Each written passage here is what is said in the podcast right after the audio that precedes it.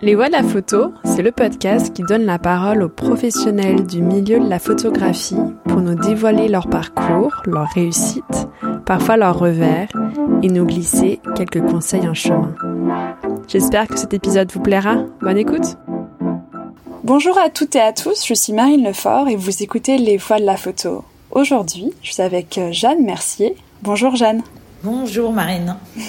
Tu es commissaire d'exposition et critique. Tu es basée entre l'Europe et euh, l'Afrique et tu as cofondé au Mali euh, Afrique Invisu il y a 17 ans avec Baptiste de Ville d'Avray. Donc euh, Afrique Invisu, c'est une archive en ligne et une plateforme de documentation euh, dédiée aux mutations des pratiques photographiques du continent africain et de sa diaspora. Euh, dans cet épisode, donc j'aimerais vraiment qu'on parle de cette plateforme, mais aussi de, de, tous les projets ou des projets en tout cas que tu mènes en, en parallèle euh, de la plateforme, euh, dans la continuité. Voilà donc. Pour commencer cet entretien, pourrais-tu te présenter avec tes mots? Donc, je m'appelle Jeanne Mercier, je suis une commissaire d'exposition. Et il y a 17 ans, donc en 2006, j'ai cofondé une plateforme qui s'appelle Afrique Invisu, une plateforme autour du métier de photographe en Afrique. Aujourd'hui, je partage euh, donc euh, une double casquette. À la fois, euh, je suis rédactrice en chef de cette plateforme et je suis aussi commissaire d'exposition et je m'intéresse en particulier à des auteurs, des artistes, photographes et aussi des plasticiens qui utilise toutes les formes possibles euh, autour de l'image, que ce soit l'installation, la, euh, les œuvres numériques, nouveaux médias, euh, photographie et vidéo, et qui s'intéresse en particulier à créer des nouveaux imaginaires et inventer des nouveaux récits pour revoir notre histoire, la relire et relire les géographies telles qu'elles nous ont été indiqué ou euh, enseigné euh, pendant très longtemps. C'est vraiment l'idée d'être dans un des projets qui contredisent euh, tout ce qui est iconographie dominante et en mettant en avant, en particulier des voix minoritaires. Alors avant qu'on parle de d'Afrique Visu et que tu nous, que tu reviennes vraiment sur euh, sur la genèse, etc. Est-ce que tu pourrais nous expliquer, euh, enfin revenir sur ton parcours, sur la formation euh, que tu universitaire que tu as pu avoir jusqu'à la création de Afrique Visu? Donc en fait moi j'ai comment ça fait j'ai fait de la photographie pendant très longtemps quand j'étais adolescente. Et je voulais bien sûr, euh, comme beaucoup d'entre nous, être photographe au départ. Puis peu à peu, j'ai découvert les autres métiers euh, autour de la photographie, tels que euh, iconographe par exemple. ça pouvait être aussi critique. Puis j'ai découvert l'histoire de l'art et l'histoire de la photo. Je me suis donc spécialisée au départ en histoire de l'art à la Sorbonne.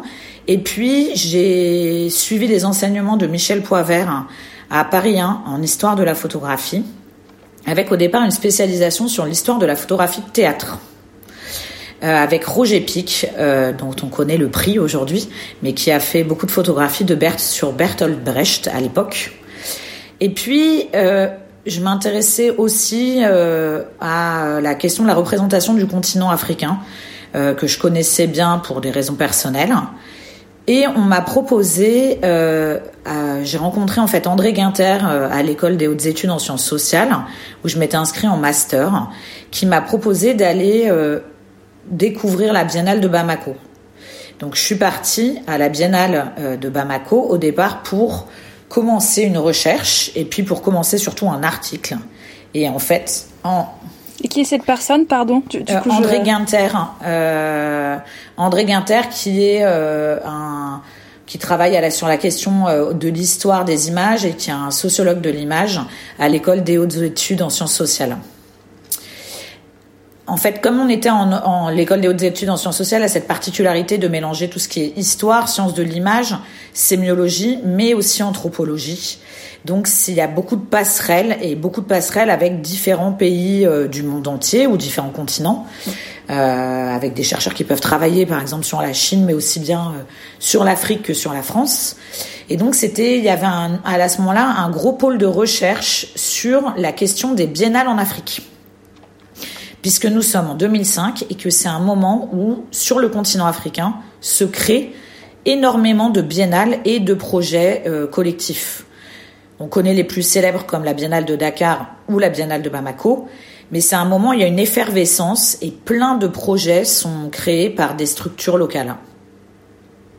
Et donc moi je pars à Bamako pour commencer cette recherche sur la Biennale et faire un DEA à l'époque, donc un Master 2, sur euh, les rencontres de Bamako et leur évolution. Elles ont été créées en 94, nous donc euh, nous sommes en 2005, donc elles ont 11 ans. Et du coup, à ce moment-là, tu, tu, tu pensais être historienne sur ce sujet d'études? À ce moment-là, je à ce moment-là, je sais pas très bien ce que je pensais. À ce moment-là, je pensais que ça m'intéressait de faire de la recherche. Je, je, voulais comprendre et essayer de comprendre pourquoi euh, le continent africain était mal représenté euh, en France, pays où j'habitais. Euh, euh, il y avait très peu d'éléments bibliographiques, donc c'était très complexe de faire de la recherche parce que, à part la Maison européenne de la photo qui avait quelques livres et quelques vidéos à disposition dans la bibliothèque de la Maison européenne de la photo, il y avait quasiment rien, rien même à la Bibliothèque nationale. Euh, enfin, c'était très difficile de trouver des documents en dehors des catalogues de la Biennale de Bamako. Donc ça m'intéressait de comprendre comment une biennale avait pu émerger, euh, par qui elle avait été montée, qui et comment elle se structurait au bout de 11 ans. C'était aussi une biennale qui avait une réputation d'avoir été, euh, d'avoir un, une, comment un lien très fort aussi avec la France. Euh, donc avec euh, tout ce, que ça peut engendrer de politique entre le continent africain et euh, l'État français. Donc ça m'intéressait aussi, de voir tout ce qui était financement. Donc j'ai commencé cette recherche qui était vraiment une recherche où j'ai fait des entretiens avec les commissaires, les financeurs, le ministère des Affaires étrangères français, le ministère de la Culture malien, pour vraiment comprendre tout ce qui était en jeu. J'étais en à l'époque, je crois qu'on avait remis en thèse, en DEA de d'histoire et sémiologie du langage, parce que ça a changé plein de fois. Mais c'était une thèse assez hybride. Euh, enfin, c'était une recherche assez hybride euh, qui vraiment s'intéressait à en 2005 quel est l'état de la biennale, qui sont les acteurs, comment ça se passe et quels sont les manques à pallier pour la structuration du secteur photographique du continent africain. Et du coup, à ce moment-là, tu pars plusieurs mois euh, à Bamako, c'est ça? Je pars plusieurs mois à Bamako lors de la biennale et puis je reste plusieurs mois et je rencontre, c'est une rencontre décisive, euh, le cadre de promotion pour la photographie du Mali. C'est donc le centre de photographie du Mali, puisqu'il y a une école au Mali qui a été fondée depuis un certain moment, hein, donc euh, une école de photographie qui est tenu par Youssouf Sogodogo et son équipe, qui sont ceux qui font les tirages de la Biennale de Bamako. Et il y a une formation pour les photographes locaux. Et euh, en arrivant là-bas, en échangeant avec eux, puisqu'ils faisaient partie des personnes avec qui je m'entretiens, euh, ils me proposent de venir enseigner à la rentrée d'après. Donc là, on est en novembre-décembre. Ils me proposent de venir euh, au septembre d'après donner des cours d'histoire de la photo aux euh, étudiants euh, de la promotion. Ce qui va m'amener à finir mon DEA sur ce sujet, euh, avoir à comprendre un peu mieux comment se passe l'infrastructure, à continuer à rencontrer des gens en France, au Mali, des acteurs, des photographes, euh, j'interviewe aussi des gens qui viennent d'autres pays que du Mali. Donc ça va être par exemple, je vais interviewer des photographes nigérians comme euh, Emeka Okereke. Je vais interviewer euh, des historiens, des curateurs comme Bissi Silva et Simon Djami qui travaillent sur le continent depuis longtemps. Et je vais comprendre que c'est un moment assez charnière parce que à la fois il y a un vrai manque de représentation à l'extérieur du continent mais il y a une effervescence incroyable avec plein de personnes de ma génération euh, du continent qui sont en train de monter des biennales comme la biennale Picha à Lubumbashi. Euh, il va y avoir euh, des centres d'art comme celui de Banjun Station pour par Barthélemy Togo. Enfin, c'est vraiment un moment où plein de gens qui sont soit de la diaspora, soit qui vivent sur le continent vont reprendre les choses en main et faire des projets qui sont indépendants aussi euh, bah, des relations politiques qu'on peut avoir avec euh, euh, la France-Afrique, par exemple. Et puis, je comprends aussi la question aussi du, manque de représentation en France sur la question de la diaspora, bien sûr le nombre, le manque de curateurs qui travaillent sur cette question et la méconnaissance, et surtout une imagerie qui reste l'imagerie qu'on qu'on a connue pendant très longtemps, avec une connaissance que des studiotistes, donc des studios photos comme Malik Sidibé et Seydou Keita. Euh, et donc je m'aperçois aussi que voilà il y a une il y a une, un paradoxe, c'est-à-dire qu'on a l'impression qu'on connaît parce qu'on connaît des photographes qui ont 80 ans, qui ont une photographie euh, aussi euh, qui représente ce qu'on peut attendre d'une imagerie du continent à l'époque.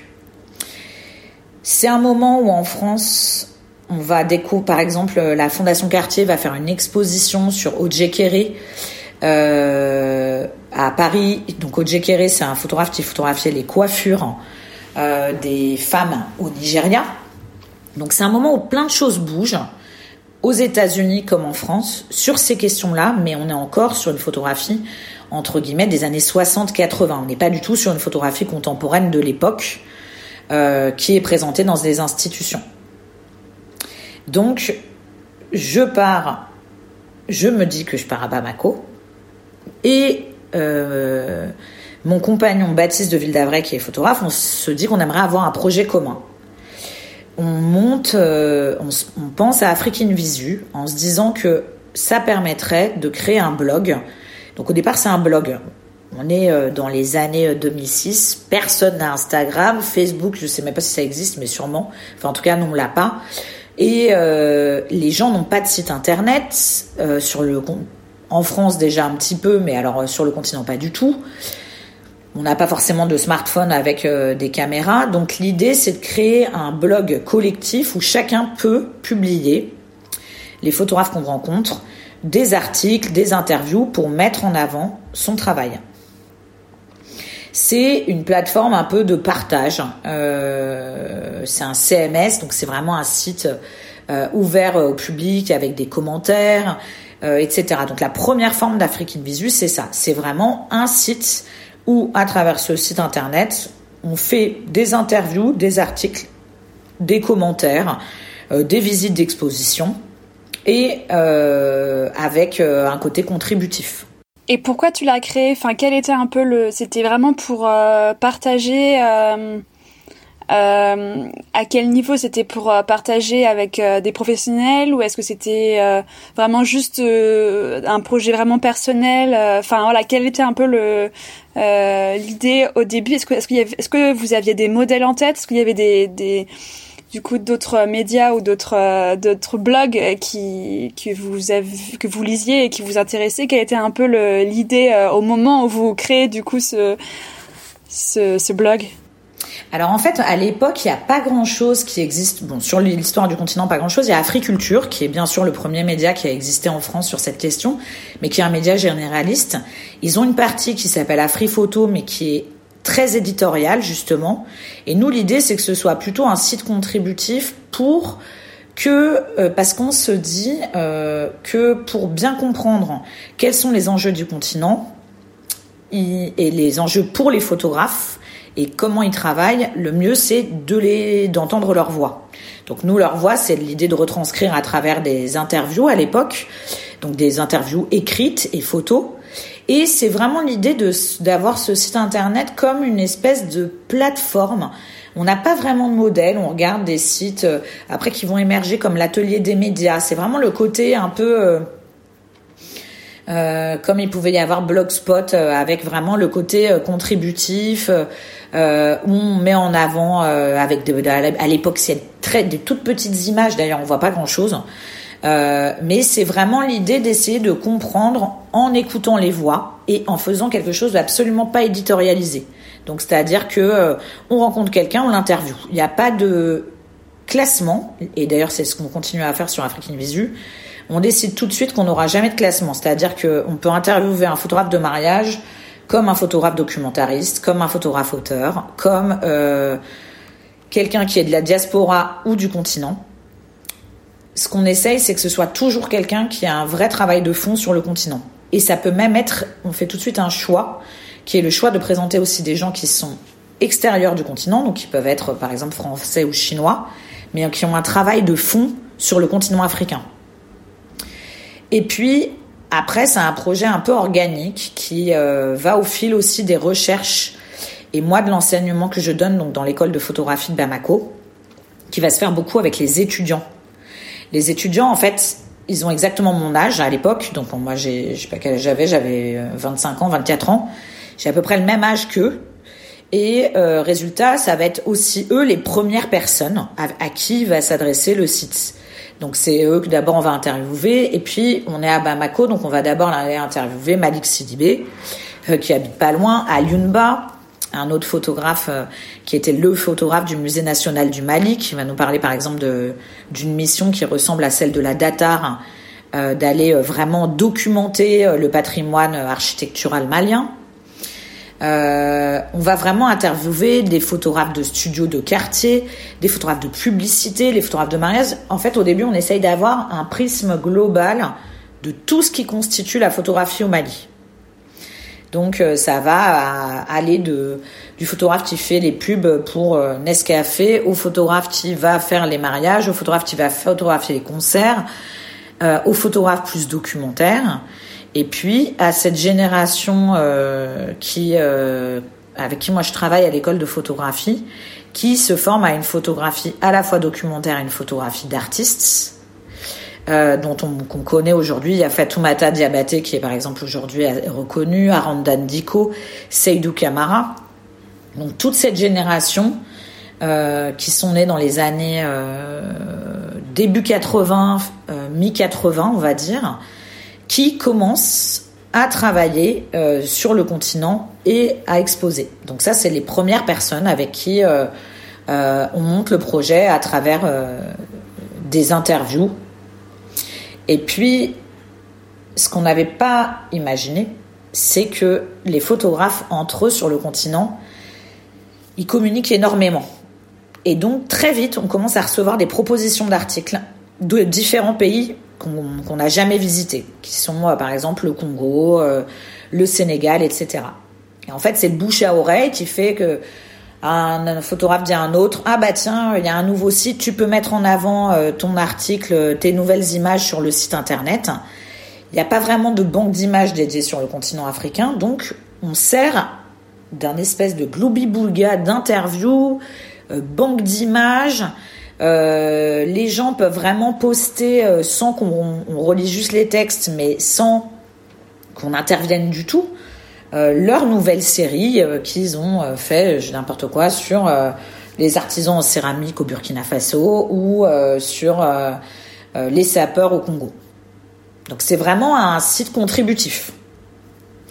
Et puis très vite, il y a un collectif congolais qui s'appelle le collectif Génération Edidi, euh, où il y a entre autres Baudouin Manda qui vient d'avoir le prix Roger Pic cette année euh, euh, sur, la, sur la question de l'eau, qui, avec tout son collectif, vont nous envoyer mais des centaines de, des centaines de propositions parce qu'ils en produisent énormément.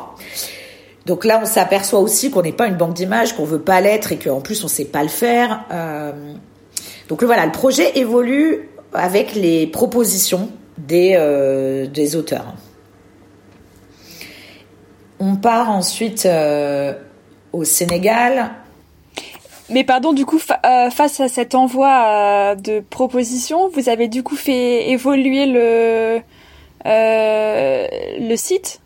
Ou c'est après du coup? Enfin face à ça alors non en fait c'est un peu en même temps. On le fait évoluer, c'est-à-dire que peu à peu, on se rend compte que bah, on va pas pouvoir publier tout le monde, parce que déjà, euh, en plus, la connexion était très lente à l'époque. Donc, de mettre en article en ligne, c'était des heures et des heures.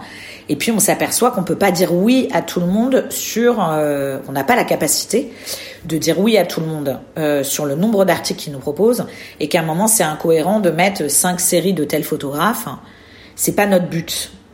Donc on va commencer à se rendre compte qu'il va falloir qu'on fasse des choses un peu plus éditorialisées, euh, avec des articles, ça peut être des interviews, mais par exemple on essaye de dire aux photographes de nous envoyer des, sujets euh, tous les six mois ou tous les ans pour pas qu'on se retrouve avec euh, 50 articles sur euh, tel artiste et pas du tout sur l'autre. Donc le site évolue un peu comme ça, mais complètement bon an mal an, c'est organique, on réfléchit pas tellement.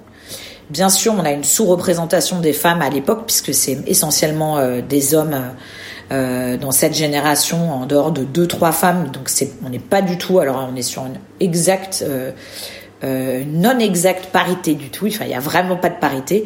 C'est surtout des hommes, euh, surtout des francophones, puisque notre site est en français, donc on attire énormément des francophones. On essaye d'avoir quelques personnes en anglais.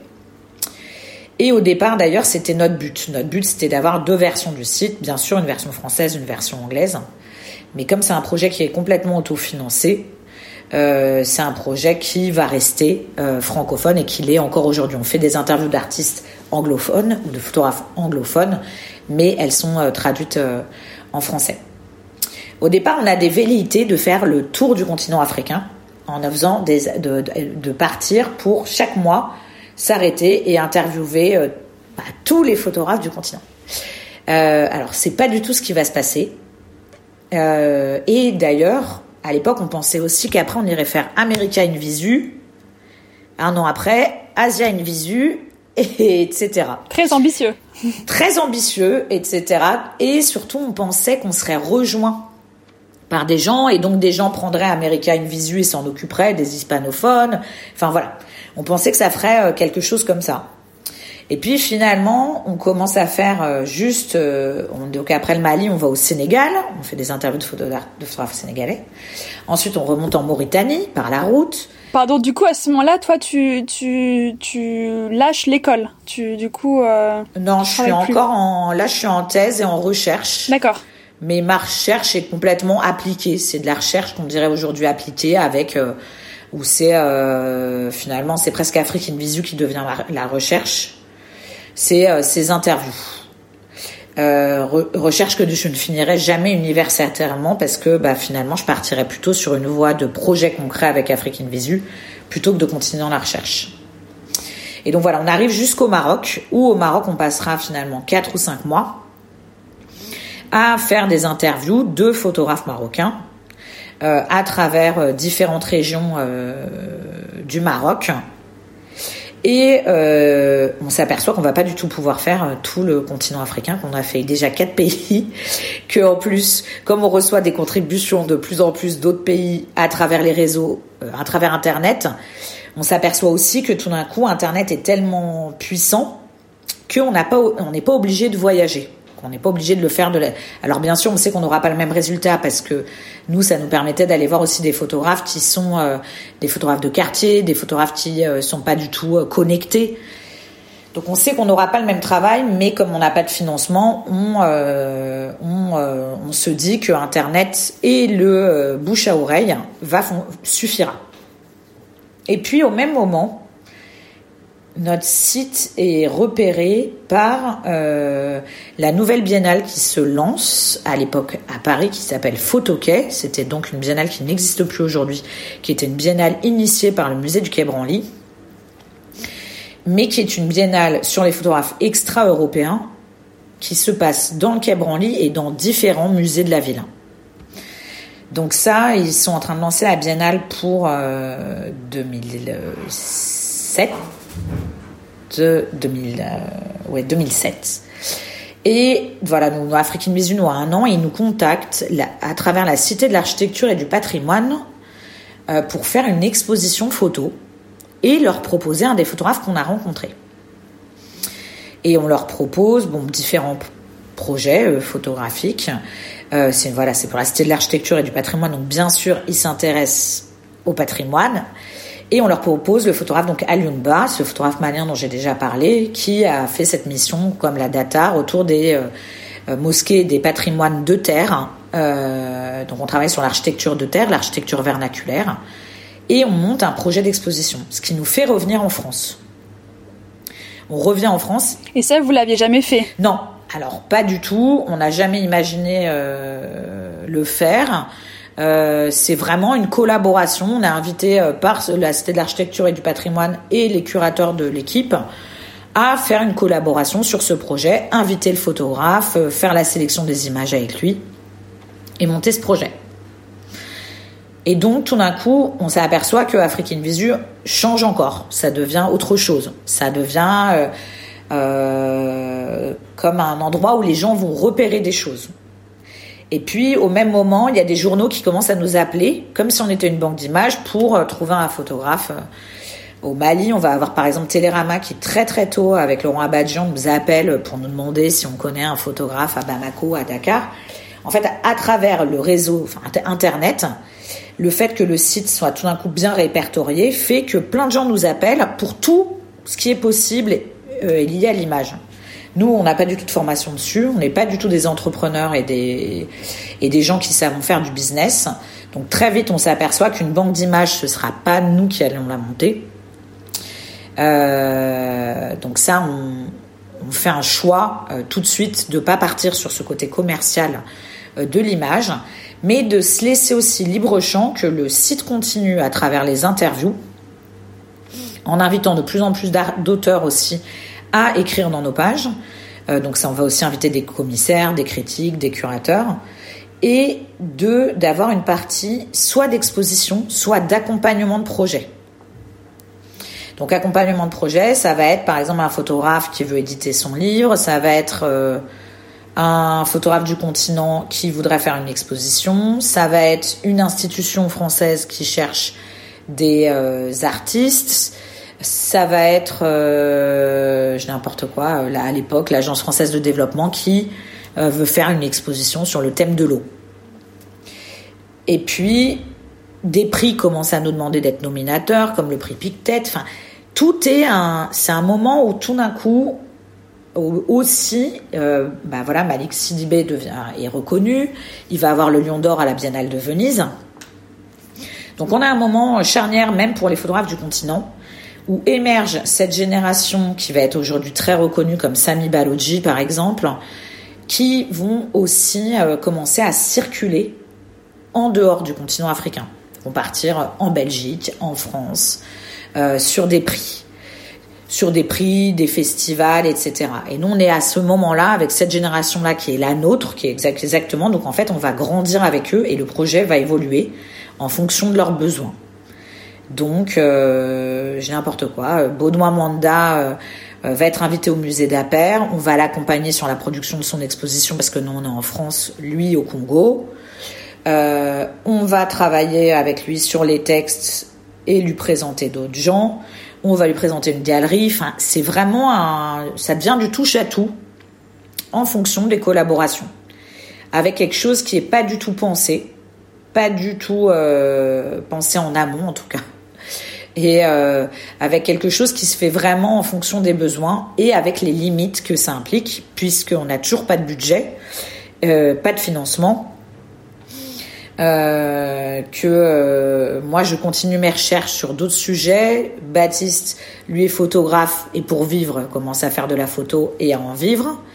Et puis aussi, bah, les photographes sont de plus en plus sollicités, donc il y a un moment ils ont euh, ils collaborent avec nous, puis ça s'arrête parce qu'ils ont d'autres besoins, d'autres envies, envie de grandir, euh, envie d'aller, euh, de collaborer avec d'autres gens. Donc ça va aussi évoluer dans ce sens-là.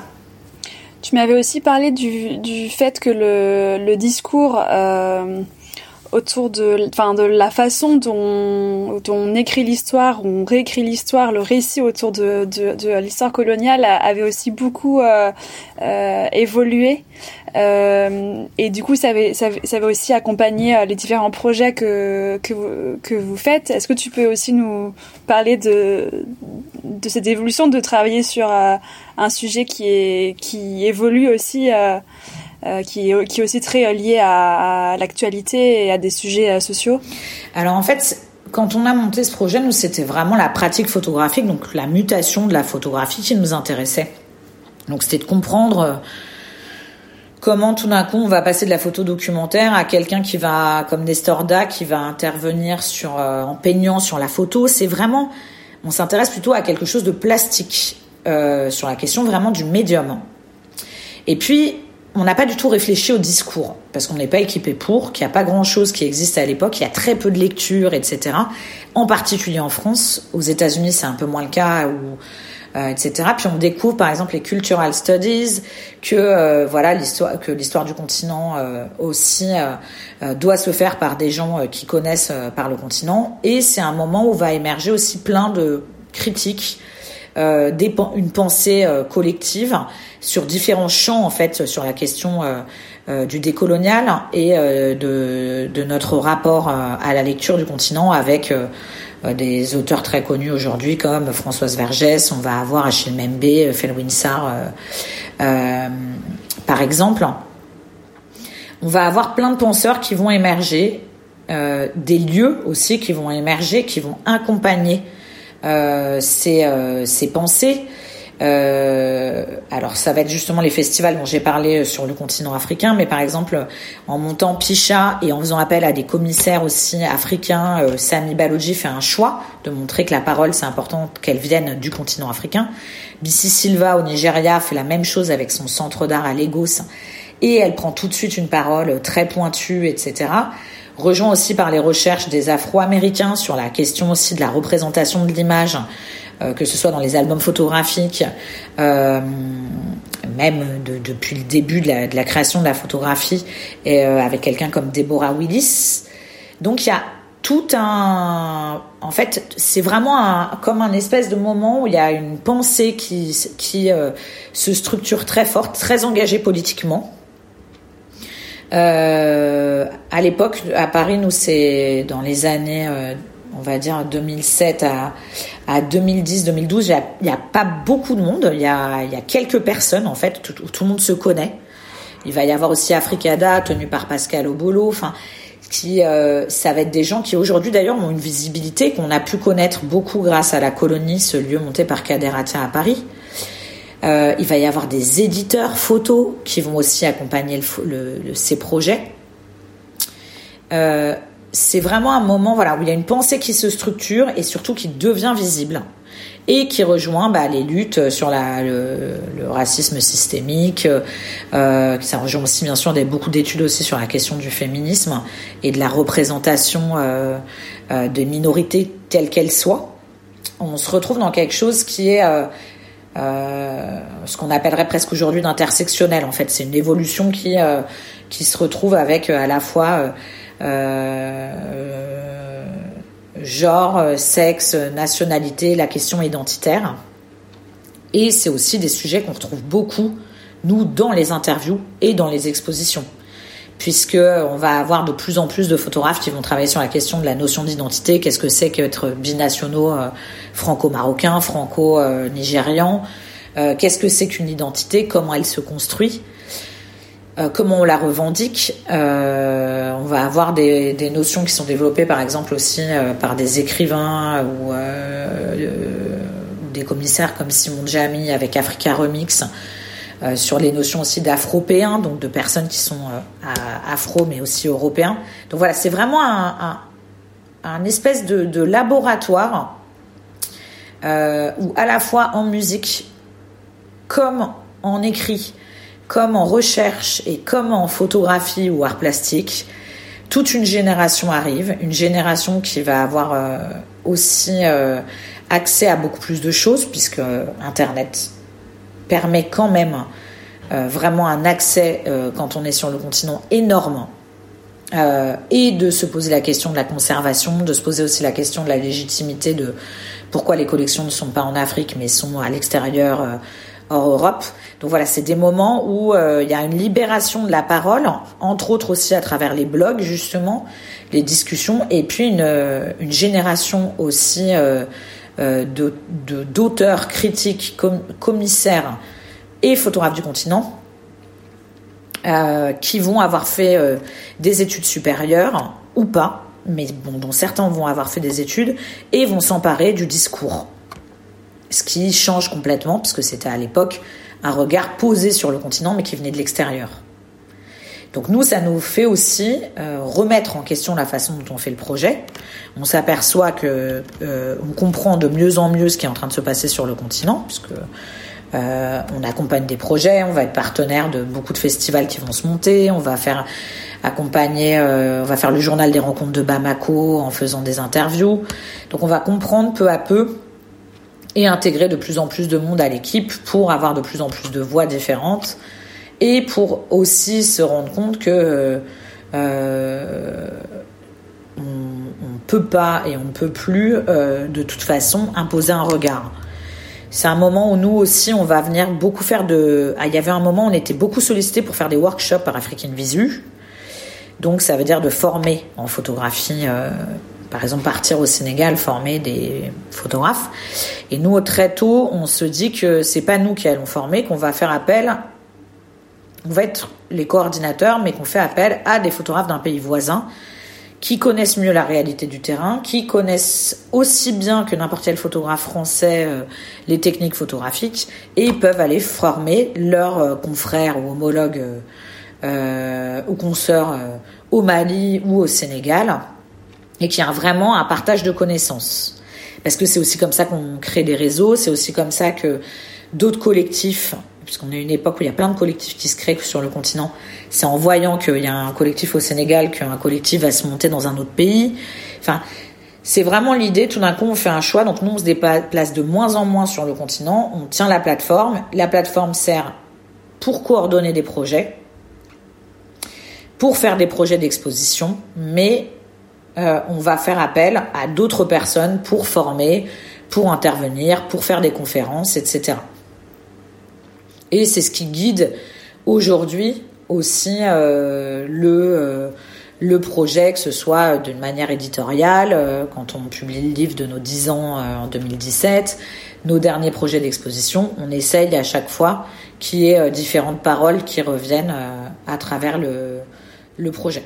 T'en as parlé, enfin tu nous as semé un petit peu des, des idées, mais euh, est-ce qu'il y a d'autres euh, évolutions euh, que tu as pu apercevoir dans le, dans le milieu de la photo depuis ces dernières années? Et est-ce qu'il y a des choses que tu aperçois dans les, dans les prochaines? C'est une question que je pose qui est, qui est, qui est assez énorme. Donc l'idée c'est de l'apprendre avec l'angle que tu avec euh, un des un des aspects euh, que tu souhaites au niveau voilà de, ce que tu peux apercevoir. Tu, tu, tu nous l'as déjà tu as donné déjà un peu euh, quelques éléments de réponse mais est-ce qu'il y a d'autres d'autres évolutions pardon que tu as aperçues et, et d'autres que tu aperçois dans les prochaines années dans le milieu de la photographie en général?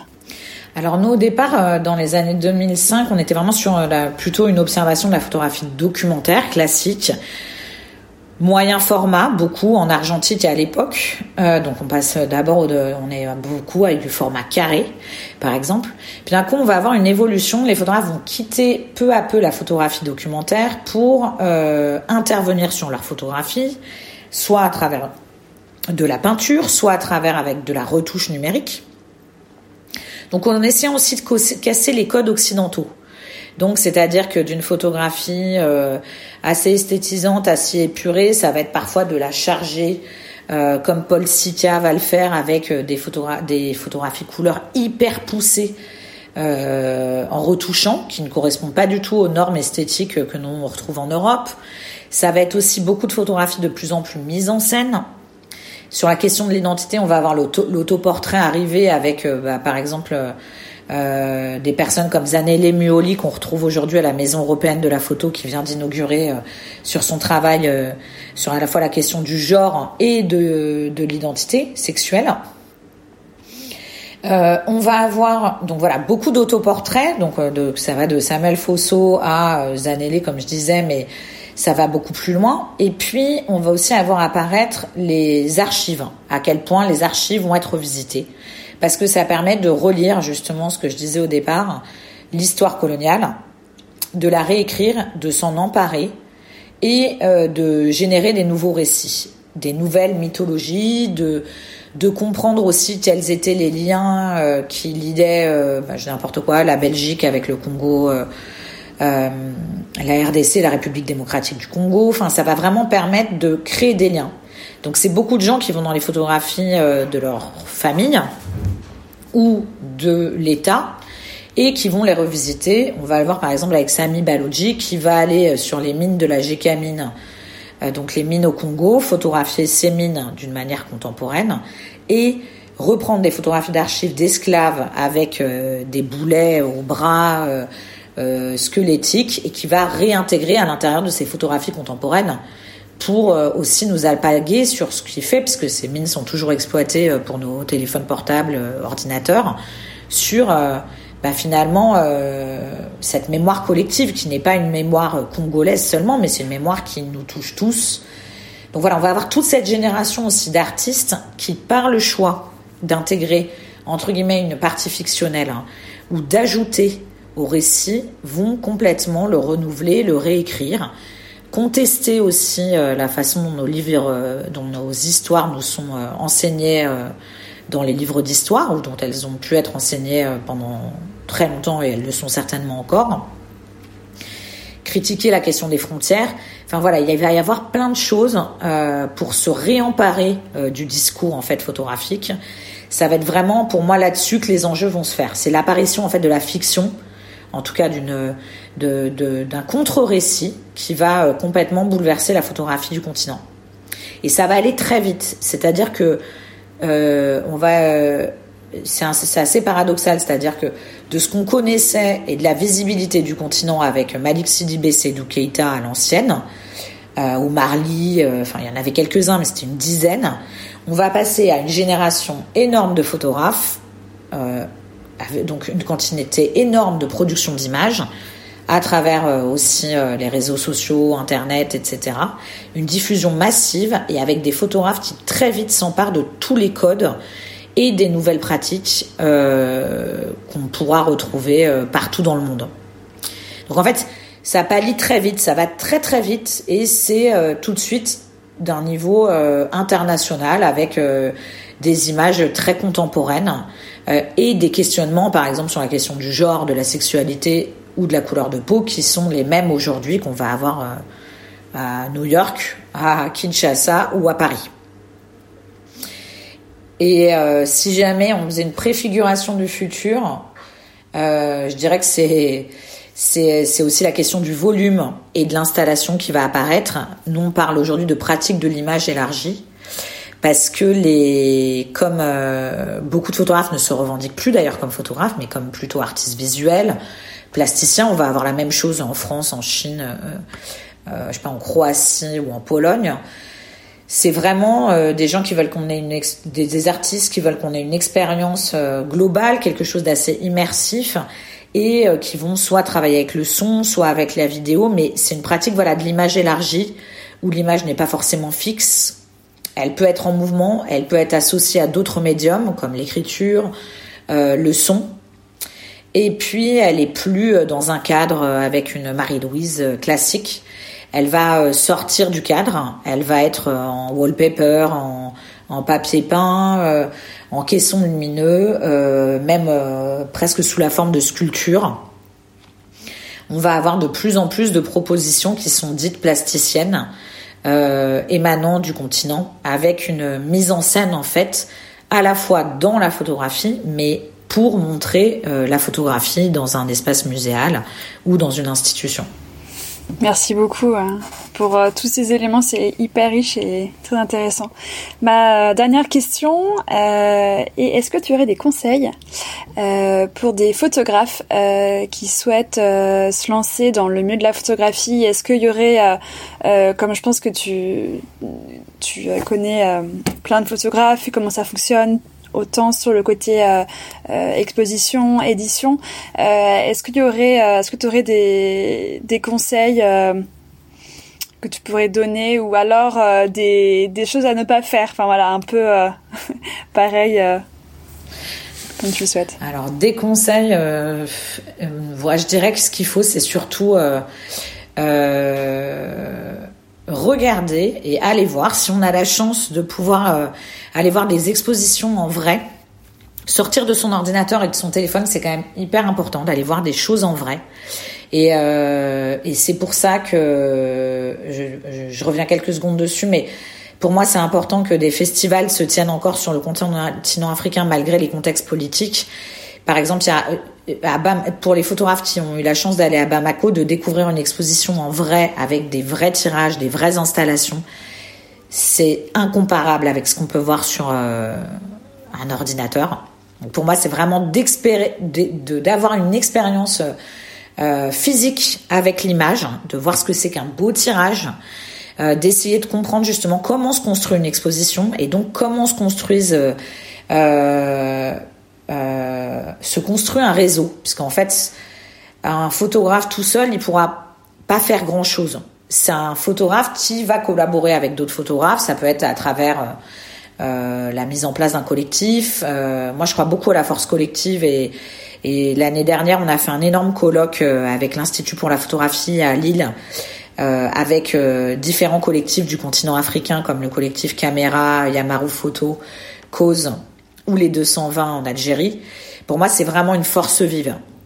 Ce que je conseillerais aujourd'hui aux photographes, c'est de se mettre en collectif pour essayer de comprendre euh, de s'entraider, de partager du matériel parce que c'est coûteux et que ça permet aussi euh, bah, de mieux maîtriser. Euh, de revenir aussi à un apprentissage avec de passer par toute la chaîne photographique de l'argentique au numérique. Pour moi, c'est quelque chose d'assez important parce que ça permet de comprendre la matérialité de la photographie. Et c'est aussi de lire, d'essayer de comprendre ce qui s'écrit et de comment ça se bouleverse, comment les choses évoluent. Donc ça va être de lire des critiques, euh, d'aller voir voilà d'aller voir des expositions et de comprendre que ce réseau qui se structure il se compose euh, à la fois euh, en fonction de ce qu'on veut faire comme photographie de tireurs d'encadreurs de critiques de journalistes d'iconographes de commissaires d'exposition et que c'est important d'aller rencontrer les gens physiquement pour montrer son travail et que les mots sont aussi et encore plus, je pense, aujourd'hui, euh, vu le nombre d'images qu'il y a, aussi important que les images qu'on diffuse. Donc de vraiment être précis sur les mots qu'on va associer aux images, pour moi, c'est euh, ce qui permet d'éviter tous les écueils de légendage euh, des journaux, d'être très vigilant à ce qui va être publié sur soi ou sur nous, parce que des mots associés à notre travail les cataloguent et mettent des étiquettes.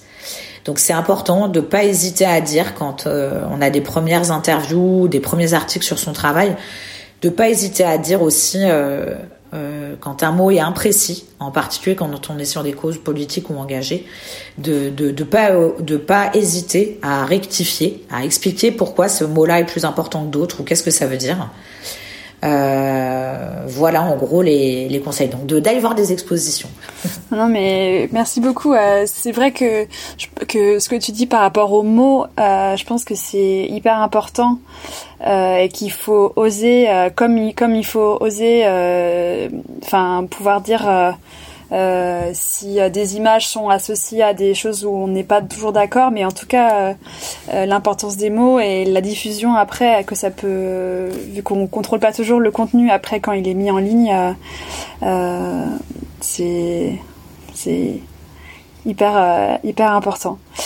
Eh ben merci beaucoup, euh, merci pour cet entretien, merci pour euh, tout ce que tu nous as dit sur euh, Afrique In sur sur les projets que vous faites. donc j'espère que ça va donner à, envie à plein de personnes de d'aller suivre la plateforme et de suivre les projets. J'ai vu que sur que sur le site, sur ton site, tu indiques aussi les les projets que tu fais de commissariat d'exposition, d'édition. Voilà, donc j'invite aussi les personnes à aller jeter un œil si ça les intéresse d'en savoir plus sur, euh, sur les différents textes ou projets euh, que tu as coordonnés euh, qui ont un lien du coup avec le continent africain et, et sa diaspora. Donc merci, merci à toi et puis à bientôt. Au revoir. Merci beaucoup Marine. Merci d'avoir écouté Les Voix de la photo. Pour faire connaître le podcast à plus de monde, je vous invite à laisser un commentaire et 5 étoiles sur Apple Podcast. Si vous voulez me faire part de vos remarques, m'indiquer des personnes que vous souhaitez entendre ou en savoir plus, vous pouvez me suivre sur les réseaux sociaux, sur Instagram, LinkedIn et Facebook. À très bientôt!